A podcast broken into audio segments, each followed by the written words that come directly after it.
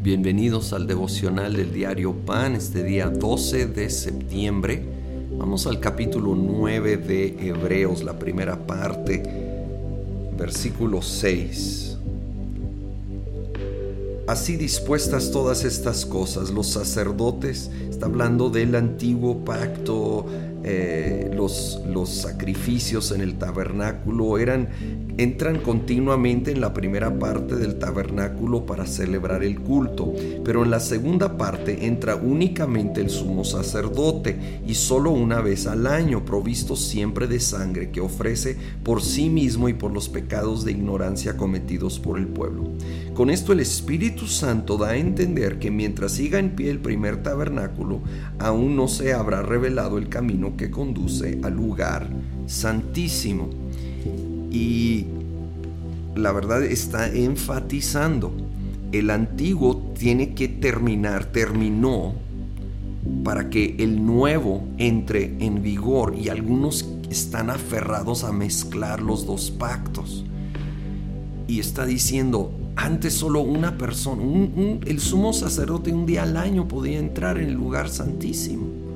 Y mientras está ese tabernáculo, mientras tú sigues buscando seguir el antiguo pacto, entonces no entra en vigor para ti el nuevo y lo que Jesucristo ahora estableció para nosotros. Sigue el pasaje versículo 9. Esto nos ilustra hoy día que las ofrendas y los sacrificios que ahí se ofrecen no tienen poder alguno para perfeccionar la conciencia de los que celebran ese culto.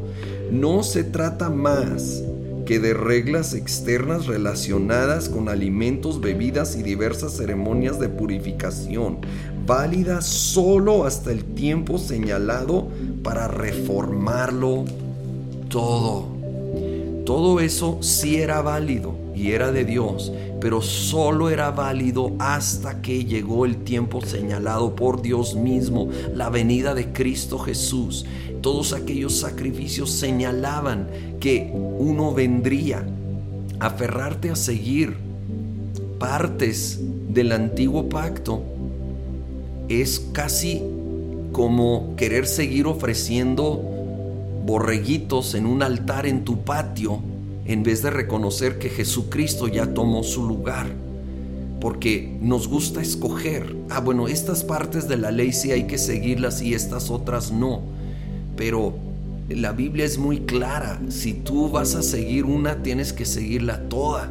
Y obviamente nadie la sigue toda porque no deben, porque ya terminó su tiempo cumplió su propósito, señaló a la venida de el que es más allá de la ley, de Jesucristo que cambia desde el corazón, desde el interior, que vino, como dice el versículo 10, a reformarlo todo.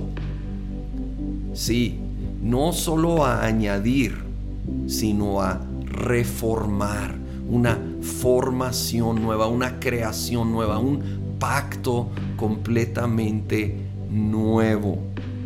O cómo necesitamos abrazar esto, vivir en el nuevo pacto, vivir plenamente en la obra terminada y perfecta de Jesucristo en la cruz.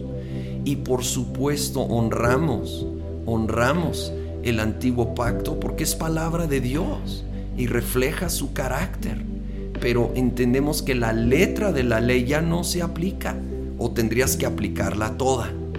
Entonces, aprendemos de sus principios, pero vivimos a la luz del nuevo pacto, del Nuevo Testamento establecido por Cristo Jesús.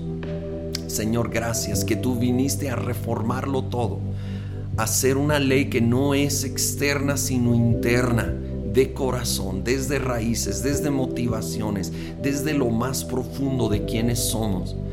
Señor, venimos a entregar completamente nuestros intentos a veces, Señor, simplemente por desconocer que nos basamos en nuestras fuerzas, en nuestros intentos de seguir la ley, cuando debemos descansar en la obra completa de la cruz y en el poder del Espíritu Santo en nosotros que nos impulsa a vivir como a ti te agrada. En el nombre de Cristo Jesús. Amén.